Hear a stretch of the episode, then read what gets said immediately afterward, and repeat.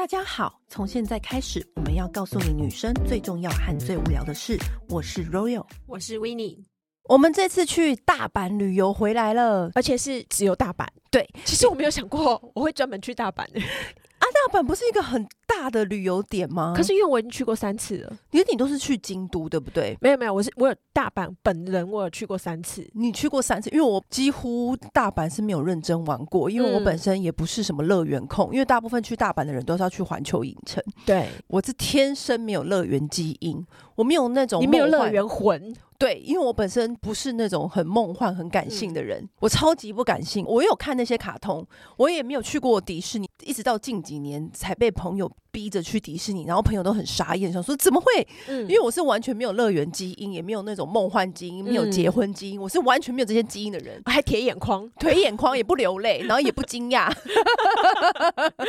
我我就是一个很冷的人。嗯、大家都知道，就是我有一个大阪的朋友，就是 Magico，他之前有来上过我们节目。那我就一直想说，有一年一定要跟着 Magico 回到他的家乡。对，因为我们就是要跟在地人玩，才会知道很多不一样的事情。对，然后呢，刚好他今年回去他的家乡，然后过年，然后所以我们就说好，那过年的时候呢，我也找个三四天，然后一起去。其实大阪就是一个非常方便的地方，但是这一次让我有一点惊讶的是，因为我一直以来都在东京用 Suica 都畅行无阻，嗯、就是要去日本的人应该大家都知道吧？就是他 Suica 他现在电子支付已经非常的方便，你就是随逼。随刷，前几次去东京的时候呢，使用到现金的次数就大幅减少。殊不知，我现在在那个大阪踢了一个铁板，因为市场也要现金。对，然后或者是有时候他不用 Suica，还支援支付宝，因为就是很多中国人也会会去，然后或者是韩国人也很多。对，反而有时候我看到他那个支付系统是支付宝，或者是大阪好像是用另外除了 Suica 之外的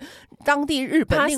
对，嗯，他用 Passmo 比较多，因为铁板。是关东的交通卡。哦，然后 Passmo 是关西的，一开始是这样子，就像那个高雄一卡通跟那个台北悠游卡一样，本来是两家公司，那有一家就是、哦、OK，就是慢慢的扩张到全国这样子。前情小提要就是，如果说你今天要去关西旅游的话，还是自备一下现金，因为它是比较 local 的东西比较多，嗯，而且那个就是一些名胜古迹啊、寺庙啊什么的，它的门票几乎都是要现金的。对，就是还是要带现金，就没有像东京那样子那么方便。嗯、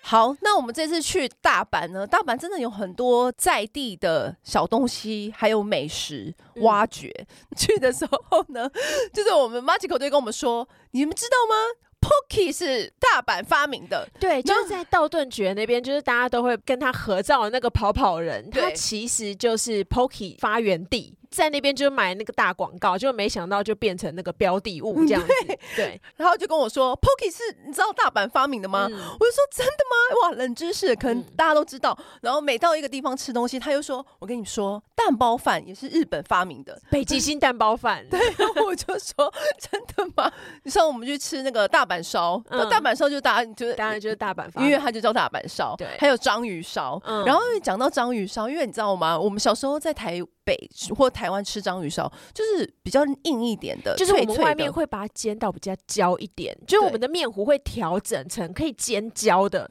但是大阪本地的是那种一整团烂烂糊糊的。对，我跟你讲哦，我是因为认识 Machiko 才发现他们很喜欢烂烂糊糊的东西。对，可丽饼也是。对，你知道 Machiko 来台湾，他第一次傻眼的东西，就是因为我们。台北的可丽饼也是很有名。对，看电影前你是不是都要去买可丽饼？阿诺可丽饼，各大夜市很红。嗯、他那时候也是想说，哈，那我也要吃可丽饼。嗯、然后他一吃，他拿到手上的时候，他就惊讶，说这可丽饼怎么会是脆的，像饼干一样？对，他大傻眼，因为日本。或法国的可丽饼都是软软的，对，就是那种软趴趴的可丽饼，嗯、他们喜欢那种嫩嫩的口感，对，然后里面还加很多奶油，然后这个整个化在一起，就有点像是握在手里面的千层蛋糕，就是类似像这样子。我就觉得两边有这样子的稍微口感差异的文化。大阪的章鱼烧也是那种嫩嫩的，大家吃之前就是要有心理准备。对，而且重点是因为它软软的，然后它 超烫，对，所以大家去买来吃的时候一定要小心。我第一次的时候真的是整个被烫到说不出话 然后大阪还有一个很重要是它，它是日式洋食的发源地。我觉得他们日本人真的很会做洋食，欸，哎，对，就像什么意大利面啊，然后就会有弄弄出是还有明太子意大利面，对，然后汉堡排这种的，就是把汉堡排西方食物就是变合食化，对，可是又非常的融洽，然后又很好吃。嗯，蛋包饭就是其中一个代表，所以我觉得如果。去这边的话呢，其实我觉得几乎是不会踩雷，嗯，但是随便一个意大利面都好好吃哦。而且我觉得关西口味其实跟台湾是很接近的，因为关西口味的话就是比较偏甜一点点。嗯、像我那个超热爱的那个寿喜烧，关西口味，我就是超爱。因为它就是台南味，因为台南不是煮菜都会加糖浆吗？就是丰年果糖咸这样。对，然后关西也是，它就会炒糖在里面。它会先用牛油，就是把那个锅子里面上好油，然后加糖进去炒，整个和牛直接铺上去，你就会看到那个肉汁跟那个油脂出来，然后跟糖混在一起，然后再起来那一瞬间沾着蛋液，配一口白饭。我个人认为这是前三名的美味，销魂，销魂。对，啊，因为关东口味的话。它主要就是加酱油的酱汁，就是偏咸一点点，对，就没有一少了一点点小层次。嗯、我觉得关西的和牛啊，就跟台北比较，我们台北吃和牛很容易就吃到很腻，对、啊，对，因为我觉得那个油脂真的太多。然后如果你每一道都是上很腻很腻的油脂很多，你就第一口吃，我觉得哇，好好吃，油脂丰富。然后第二个。第三个、第四个就觉得，哦，真的有点太 too much，有点太多。嗯、但是有时候，其实我们那时候在讨论的时候，关西的和牛有的时候其实不用那么油，但是也很好吃。不同的肉质的口感，就是不会让你觉得很腻。然后我们这次去啊，Magical 特别订了一间米其林串炸给我们吃。嗯、在日本讲到串炸，就一定是提到那一家的老板叫六绝灯，嗯，他就是隐藏在黑门市场的二楼。对，然后他就是六绝灯，他就是讲六种味觉的体验。对，他会准备六种的呃搭配的酱汁或者是盐巴，就是给你，就是你一进去坐下，你的那个桌面上面就排一排了那六种到七种的各种不同的 sauce 跟盐，对，他就会建议你说，哦，这个串炸你就要搭配什么 sauce。嗯哦，我跟你讲哦，重视寿司的料理绝对不会失败。对，因为像我们有一次不是去韩国吃烤猪肉吗？光上那个寿司看起来都是一样的猪肉，但是他有很明确跟你讲这个肉要配什么寿司，然后那个肉要配什么，你又弄错他会骂你。对，我就跟你讲，我就欣赏这种店家，金猪，因为他就是很 care 寿司的店。我觉得哦，只要是 care 寿司的店，任何小吃都不会出错，而且一定是王中之王，因为他就是把寿司到极致，因为他就是要做到最美味的搭配。他已经研究过到这么精细，他就是跟你讲这个就是标配这样。对，因为我觉得呢，他就是你一进去之后呢，然后那个老板也很特别，因为老板对酒也很有研究，嗯、炸物会帮你配适合的红白酒。爱喝酒的人要记得可以点他的 White Pairing，那也有搭配的茶或饮料都有。然后他这前面就是有放那个白吐司，然后他的套餐就是大概是二十几串起跳，串起跳，二十串起跳。因为通常女生你吃到第十七串，你就已经觉得要差不多了，就觉得、嗯、哦。它太饱太饱，但是呢，如果是食量很大的男生，你吃到二十串，你还意犹未尽，你可以再跟他加点，说哦，刚刚哪些要再加点，或者是请他再帮你炸别的不同的东西都有。对，因为他这二十串呢，其实是每一串都是不同的食材，对，本来就会做一点就是不同的调味做搭配了，然后你再搭配那个不同的寿司，虽然是它一样看起来外表长得超像的，因为它就是外面有裹粉去炸，嗯、可是每一串吃起来都是不同的风味。而且我之所以它为什么是天花板，因为我觉得它那个面皮做的很薄又不腻，嗯、然后整个炸完啊很神奇哦。我们吃了十几串，那个白吐司竟然一点油渍都没有沾，它就是这么干爽。对，它那个白吐司是放在我们面前让我们吸油的。嗯，然 后我因为我刚好就坐在那个炸锅的正前方，所以我看到他们炸完起来之后，那个厨师他自己滴油就滴的很干净，然后他起来之后还有两个人会分别的把那个油脂再吸掉，三重工。所以它虽然是炸的东西，可是你吃。下去真的不腻，为什么是天花板？就是因为它的那个面衣呀、很薄，然后经过三重工的沥油，然后你吃进去嘴巴里面，好的串炸是不腻就算了，还会有点回甘，因为真的蔬菜的味道、鲜甜味道都锁在那个炸的里面。对，里面还会有特殊的它的调配调料，嗯、就比如说这个蔬菜搭配这个酱料，嗯、好的串炸店啊，它就是一个很厉害的农产品选物店。对，因为它一定要食材非常厉害。对，它说来自哪里的什么什么，来自哪里的洋葱，因为二十串都不同同的，表示他要准备二十种以上的材料嘛。我们就在想说，哇，他到底要备料备多少？那 Machiko 就说没关系，了，现在就是黑门市场，对，黑门市场很多，对。然后他旁边会搭配一碗看起来就是非常新鲜的五花八门颜色的蔬菜碗，嗯、然后那蔬菜碗就是帮你处理过，然后很清甜，就是全部都是生的，对，生的。然后你直接吃，比如说高丽菜叶或是牛蒡条，嗯、然后你直接吃，然后就很清脆，然后你就在那个串炸与串炸之间搭配着吃，然后就是非常的爽口。最妙的是，因为它最后有个甜点，然后甜点有三个什么布雷啊，嗯、然后什么 cheese cake，就是类似像这种东西。然后呢，因为到第三个他就说是蜜柑，然后我们三个不约而同就点蜜柑，想说哎，来个清爽的结尾。因为我本来想说应该是来个什么蜜柑果冻或是蜜柑收贝之类的东西，就想说嗯。应该这个口味不错，这样子。对对对对，没想到呢，他就是用了两层纸袋，嗯、然后包了一个蜜柑上来。哎，对，蜜柑本人就是蜜柑本人，嗯、只是用两层纸袋包，然后还有冰冻过。然后我们就想说，哎，没有任何的搭配吗？就是。蜜柑，但是那个蜜柑就是我觉得它应该是万中选一挑出来的厉害的蜜柑吧，因为的确是非常好吃，真的是非常好吃，真的很厉害。有机会我觉得可以去试试，就是六绝灯，因为它在东京也有开分店，它的那个原店址就是在黑门市场里面。那只要讲到串炸，Machiko 就说，就是只要日本的有采访，一定会去采访这家的老板。嗯，嗯，然后我们晚上呢，就是有去到一个大阪很有味道、很有风格的一栋大楼去喝酒。嗯，因为那个时候 Machiko 就说啊，带你们去有点特色的酒吧。对，他少女时代的时候都在那边混。但是呢，因为其实大阪的酒吧就是文化，你也知道，嗯、就是因为那边道顿堀啊，很热闹的地方啊，各式各样的那种居酒屋啊、酒吧啊，就很琳琅满目。嗯、但这一栋呢，就是真的非常的有风格。因为连瓜种洋介前阵子接受国外杂志的采访的时候呢，还去那边取景拍照。那一栋大楼，我们一到，哇，它外表就是那种旧旧的大楼。其实不是在地人带我不会想要进去耶，叫做魏源大楼。然后它是有很复古的霓光灯在那个大楼的外围，嗯、然后看起来很旧，然后完全没有要营业的那种氛围。可是你从一楼到二楼的一个回旋的楼梯，那个回旋楼梯有点算是它的标志，因为 Machiko 说他从小到大就在那边跑来跑去。嗯、然后那栋大楼有七十年的历史了，然后我们就沿着那个回旋楼梯上到二楼，一间一间一间的非常小间，就是每一间的平数大概就是有十二坪，欸、不到十坪，有一些大一点，大概十三坪。嗯看起来像是一间一间的小套房，但每一间小套房都是一个非常具有他个人特色的酒吧。我觉得它有点次文化，嗯、就是它就是会小小的门牌上面写着他那一间酒吧的风格跟名字。嗯，像比如说有一间呢，就是以丧礼为主题。对，然后他的那个点酒的那个吧台就是墓碑，嗯、墓碑风格，你会觉得是不是有点可怕？因为你通常这样子写，就是他外面的介绍就是写丧礼呀，然后墓碑啊，然后各种算命啊，你以为这样子的那种风格会很可怕，对不对？然后他那个招牌下面还特别 highlight，跟你说、嗯、not scary，然后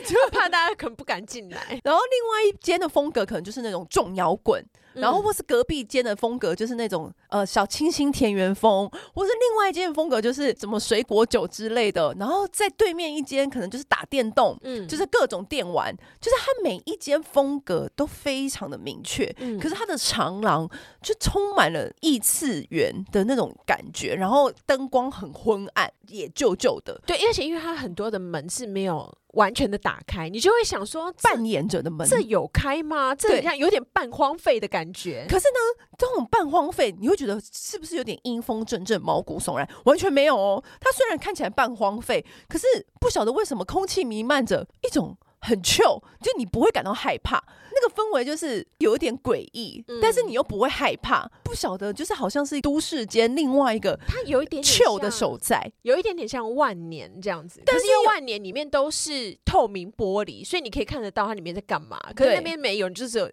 要打开门才知道它里面是做什么。对，一层楼有二十几间，嗯，就非常多非常多。然后我们就选了一间深夜吃茶店的那种地方，嗯、有时候也会卖一些餐点，然后有些没有。看每一间店的风格，因为他们每一间店的风格都非常明确，嗯，就选了其中一间，好像就是以漫画为主题的，然后上面啊，就是我们的桌面跟墙面跟所有的布置都是充满了那种漫画家的那个绘画风格，墙面还有一些知名漫画家的手写签名或者是手稿，嗯、就是放在那个墙面上。然后那老板也是臭臭的，也没有想跟你打招呼，爱，爱，爱做不做，对对，那种爱做不做的风格。然后你一坐下来，然后点完酒之后呢，就有问老板说：“哎，有没有小下酒菜的那个 menu？” 他说：“哦，我们没有提供下酒菜。你如果肚子饿的话，你就去旁边那个袋子，墙壁上挂一个大袋子，然后说那边有零食，你可以自己挖。”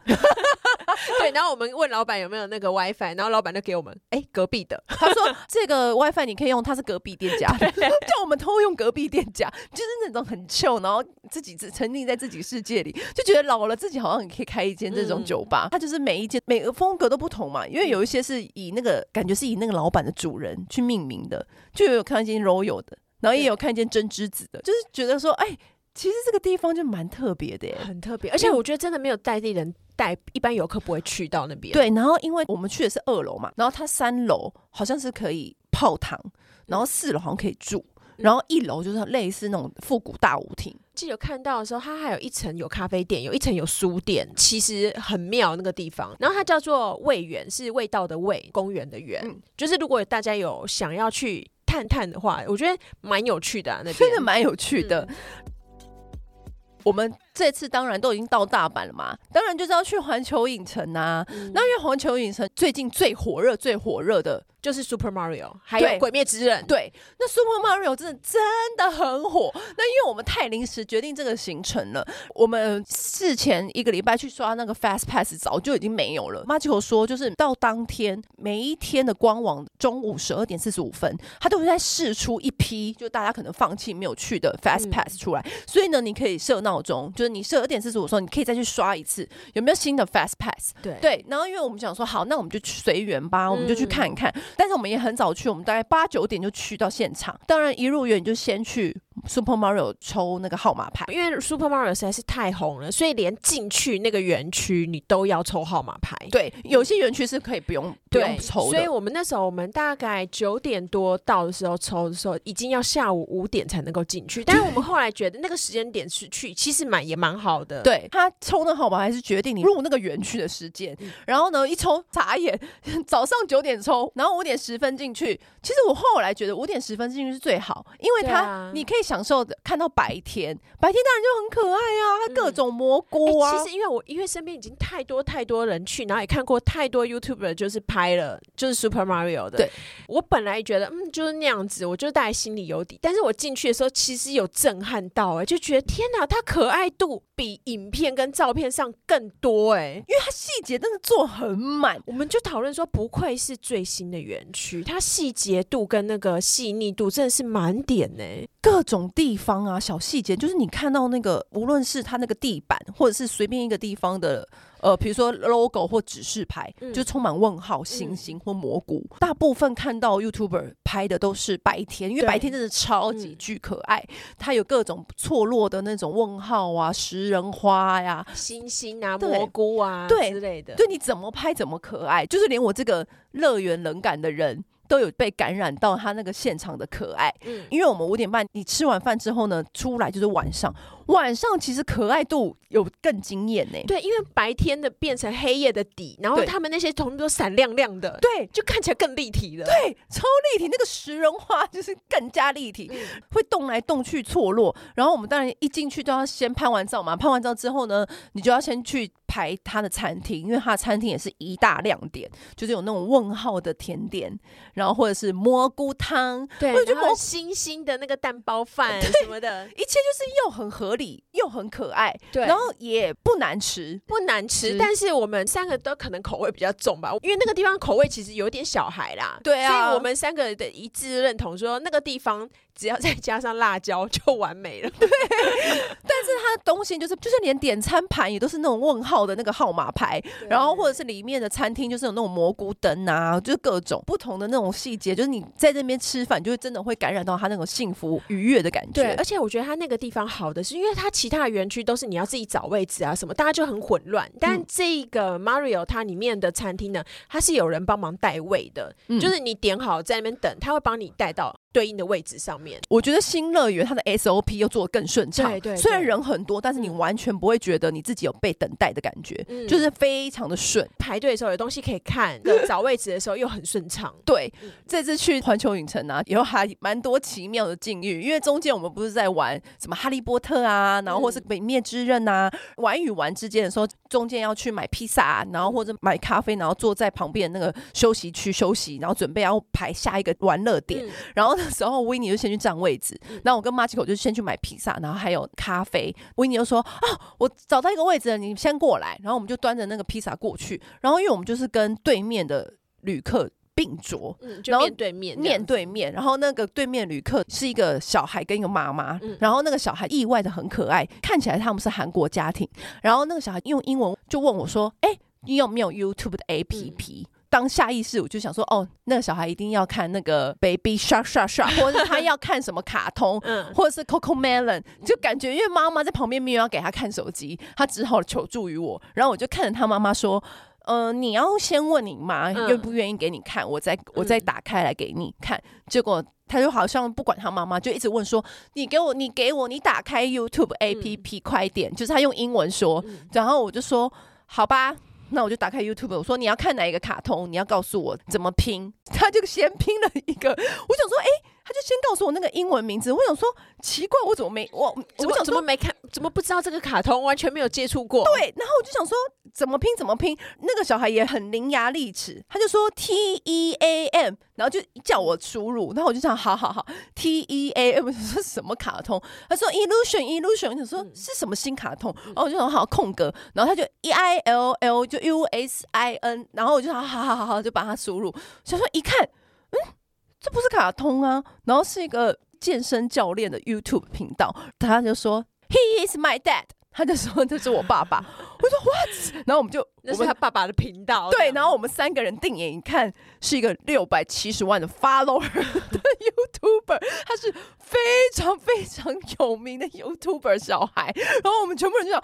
然后还故作震惊，对，然后说哇靠，遇到韩国蔡桃贵，对，然后就说天哪，这这我们刚发现完不久啊。果然，那个健身教练本人，也就是他爸爸，嗯、就是那个六七百万主这样，对，频道六百万的频道主，就端着那个餐点，就坐在我们面面前，嗯、然后他小孩继续跟我们聊天，就能言善道，他就会韩文、英文，然后切换，然后跟我们聊天，还问我们说我们是哪国人呐、啊，然后干嘛干嘛，嗯、而且那个小孩说，我今天就要回去首尔了，我好难过，然后什么时候还跟我们闲聊，所以你就还莫名其妙还遇到一个百万 YouTuber，对，蛮好笑的，嗯。然后我们这次还玩了一个新的快闪，快闪到六月的《鬼面之刃》。对，我本来没有想过会遇到这个、欸，哎，对哦，《鬼灭之刃》真的是排爆了、欸，哎、哦，因为我们压了一个 Mario 在五点，所以我们中间就是觉得啊随意啦这样子，然后就去排。一到门口的时候傻爆眼，他一个人要排一百八十分钟，对，傻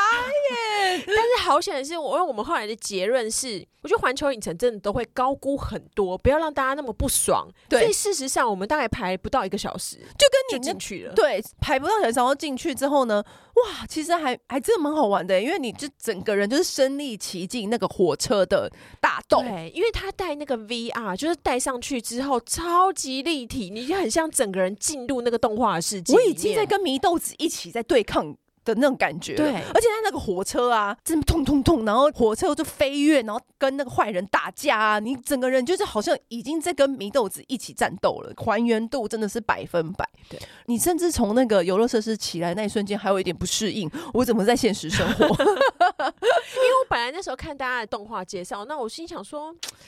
这会好玩吗？对，有点假哎、欸，什么的没有，你整个人是陷入其中的，你很像是他们里面的主角一起。因为因为像那个哈利波特，你就可以想象说，因为我们在玩魁地奇，对，就是很哎很刺激这样子，嗯嗯嗯，就没想到就是那个鬼灭之刃那个火车的打斗，动画版的真的也是很不错。对，嗯、到六月，但大家可以去可以锁定那个园区，然后去排队。对，然后其实我觉得一般来说，环球影城应该是一年四季其实都蛮好玩的，因为它都会一直也会有一些新。新的，跟或者是限定时间推出的东西。嗯、但我真的觉得最好玩、最好玩，Magical 也这样公认，就是万圣节。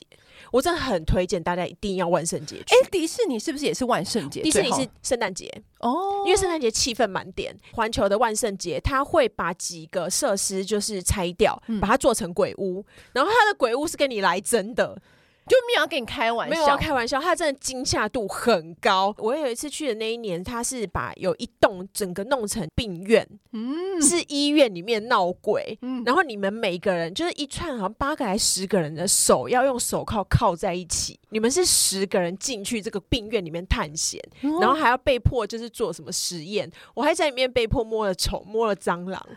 然后还有最后还有一个人躺进一个病床里面，然后他会手上给你一个按钮。你那个按钮就是，如果你真的被惊吓到不行，你可以按那个按那个按钮放弃，就是说不要不要不要对我不要玩不要玩了这样子。这种就是你就觉得我要撑到最后一刻，不要按那个按钮啊，对不对？可是因为就是真的太恐怖，呃，因为你是躺着的，嗯，然后你在一个很狭小的房子里面，然后你会感觉到就是脸上有头发飘过去，哦，然后旁边可能有有什么东西跑过去的感觉，就是一连串的一直吓你，一直吓你，非常非常刺激。然后说到大阪可以逛街的地方，嗯、其实大阪还蛮好逛的哦。大阪，因为像 Magical 啊，他在大阪很少逛那些商场，但是他该有的商场应有尽有，什么那些名牌店、精品店，然后百货也各种大二手店。其实大阪最厉害的是它的 Vintage 店，嗯、它的 Vintage 店就是汇聚在新斋桥那边，嗯、然后你就是可以。一家一家挖宝，而且它的 vintage 的那个品牌也是琳琅满目，然后各种各样的挖宝，或是那些单品都非常齐全。就是无论是包包、手表，你要收一些珠宝、空号啊，或者是那种早期的香奈儿、迪奥，反正各种啦，潮流品牌、精品品牌，它的 vintage 店就是你可以就是花个。一个下午，然后就是好好那边就是一件一件看，我觉得价格蛮好的。我看到一件 Chanel 的外套才六万，而且它的保存度非常好，真的真的，他们真的整理好好哦。对，那天看到的是香奈儿的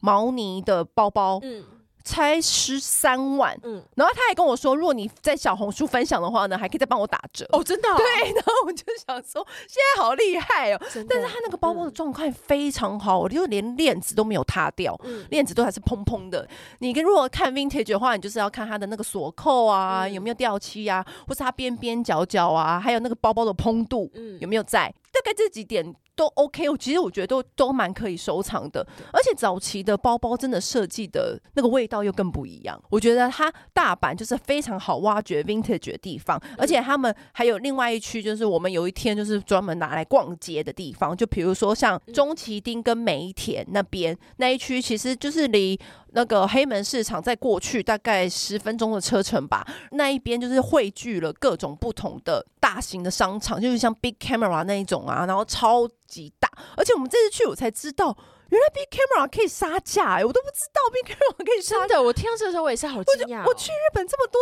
年，我真的是白去了，因为马吉狗就说啊，就是你去 Big Camera，你看到你想要的东西，然后你其实可以跟店员说。哦，可不可以再便宜一点？我说哈，我以为这是商场，它定价多少就是多少哎、欸。他说其实你可以跟店员说说看，就是可以凹他看可不可以给你一个 special price。对对对对对，然后比如说他可能就给你九折。对，但因为去 Big Camera 就大部分都会是买电器嘛，其实就要提醒大家，因为像那个如果那时候要买吹风机，但是它就超过一个上限，因为 Suica 的上限是两万日币而已，因为交通卡都有个上限，那他刷超过两万日币他就不能用。对，然后结果哎。Apple Pay 也不能用，然后 Magical 就有跟我们说，因为 Apple Pay 它是经过 Apple 的系统，所以如果要后面要退货的话，会非常非常麻烦，所以他们后来干脆电器都不能用 Apple Pay 了。对，因为三 C 很容易退换货，所以三 C 产品的结账不行。因为我那时候看那个收银台那边旁边有支援的收付系统，嗯、上面有写 Apple Pay，、嗯、所以我才想说，哦，那 OK，那我就直接去，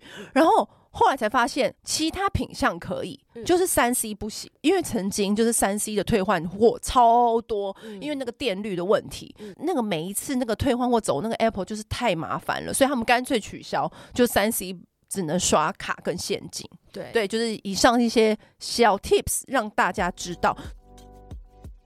所以中崎町就是每一天中崎町那边吃的咖啡厅，各种很有风格。就是女生想要拍照，它里有琳琅满目的咖啡厅，或者是 vintage 可以挖宝，名牌也可以买。然后或是这种潮流小店啊、球鞋店啊，就可以一次在那边解决。就是这一区，大阪有一间咖啡店叫做丸福咖啡店，它是那种很大正浪漫那个时候的感觉的咖啡店，吃茶室。对，对我好喜欢，推荐哦，我超喜欢吃茶室的，嗯、因为吃茶室的那种蛋包饭。然后意大利面就很好吃之外呢，王、嗯、福的松饼就是很标准、很朴实的美味。我跟你讲，真的很难找到，就是比如它不会加一些多余有没有的，嗯、它就是真的就是好面粉、好，好鸡蛋这样，好蜂蜜好牛奶，对对对对。然后就是做的那种扎实，但是又不腻，嗯，就是你会忍不住一口接一口，那个奶油配那个蜂蜜就是 perfect。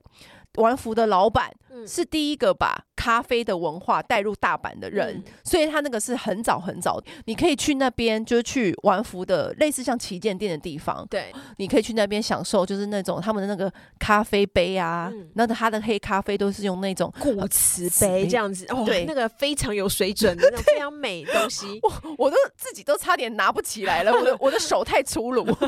然后或者是你可以点鸡蛋三明治，鸡蛋三明治它中间就有夹厚。厚厚厚到不行的